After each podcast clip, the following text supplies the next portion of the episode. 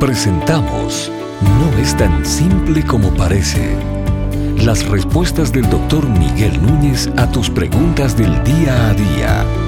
Bienvenidos. ¿Qué piensa del uso de cirugías estéticas?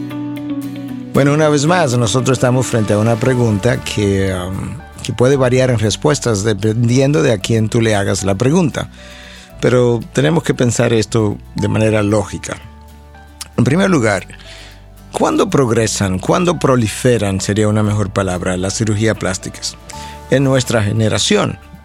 Alguien pudiera decir que, bueno, claro, porque la ciencia ha progresado y definitivamente tiene algo o mucho que ver con eso.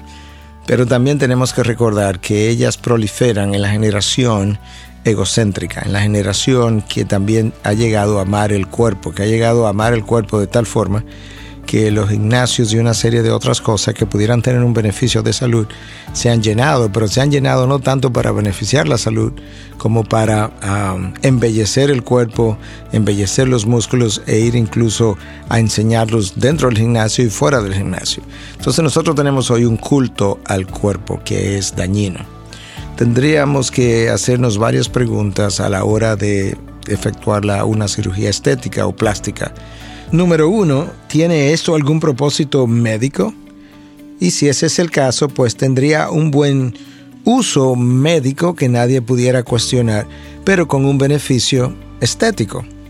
La próxima pregunta es, ¿quién está pidiendo que yo me haga la cirugía plástica? ¿Es mi esposo que me está pidiendo que desea que yo luzca de una manera o no de otra? ¿Soy yo? ¿Es la presión de la sociedad?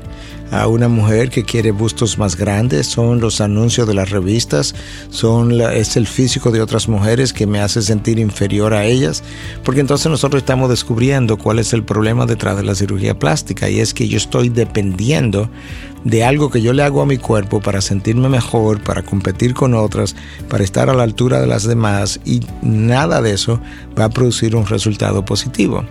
La próxima pregunta es si yo comienzo a hacerme cirugía plástica como la hemos visto a la edad de 15, 16, 18 años, cuando yo tenga 55, ¿qué querré hacerme? Entonces ese estado de insatisfacción del ser humano no es corregible por cirugía plásticas, aunque intentamos hacer eso.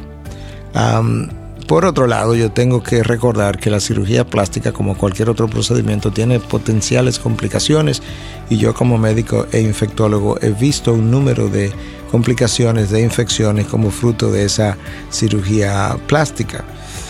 yo necesito también preguntarme si realmente para que mi esposo se sienta mejor, se sienta a gusto conmigo, yo necesito cierta modificación de mi cuerpo, ¿qué va a pasar cuando comiencen a aparecer las arrugas? ¿Qué va a pasar cuando no solamente yo pierda la belleza externa, pero comience a perder funcionamiento de órganos internos y por tanto ya yo no sea tan ágil, tan bella, tan, tan como yo era en mi época de juventud.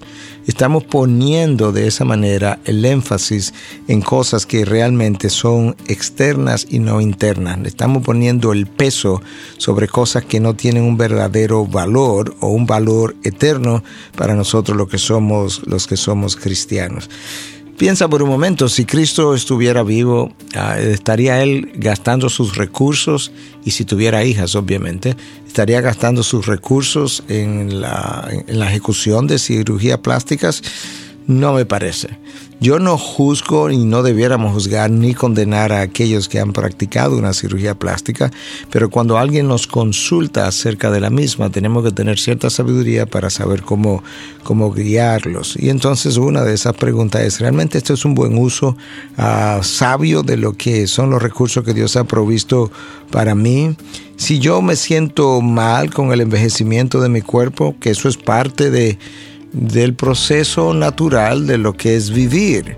Si me siento natural, quizá yo no tengo una aceptación de lo que es la vida y esa falta de aceptación hacia mi cuerpo se traducirá también una falta de aceptación de lo que son las circunstancias alrededor de mí y por tanto una insatisfacción.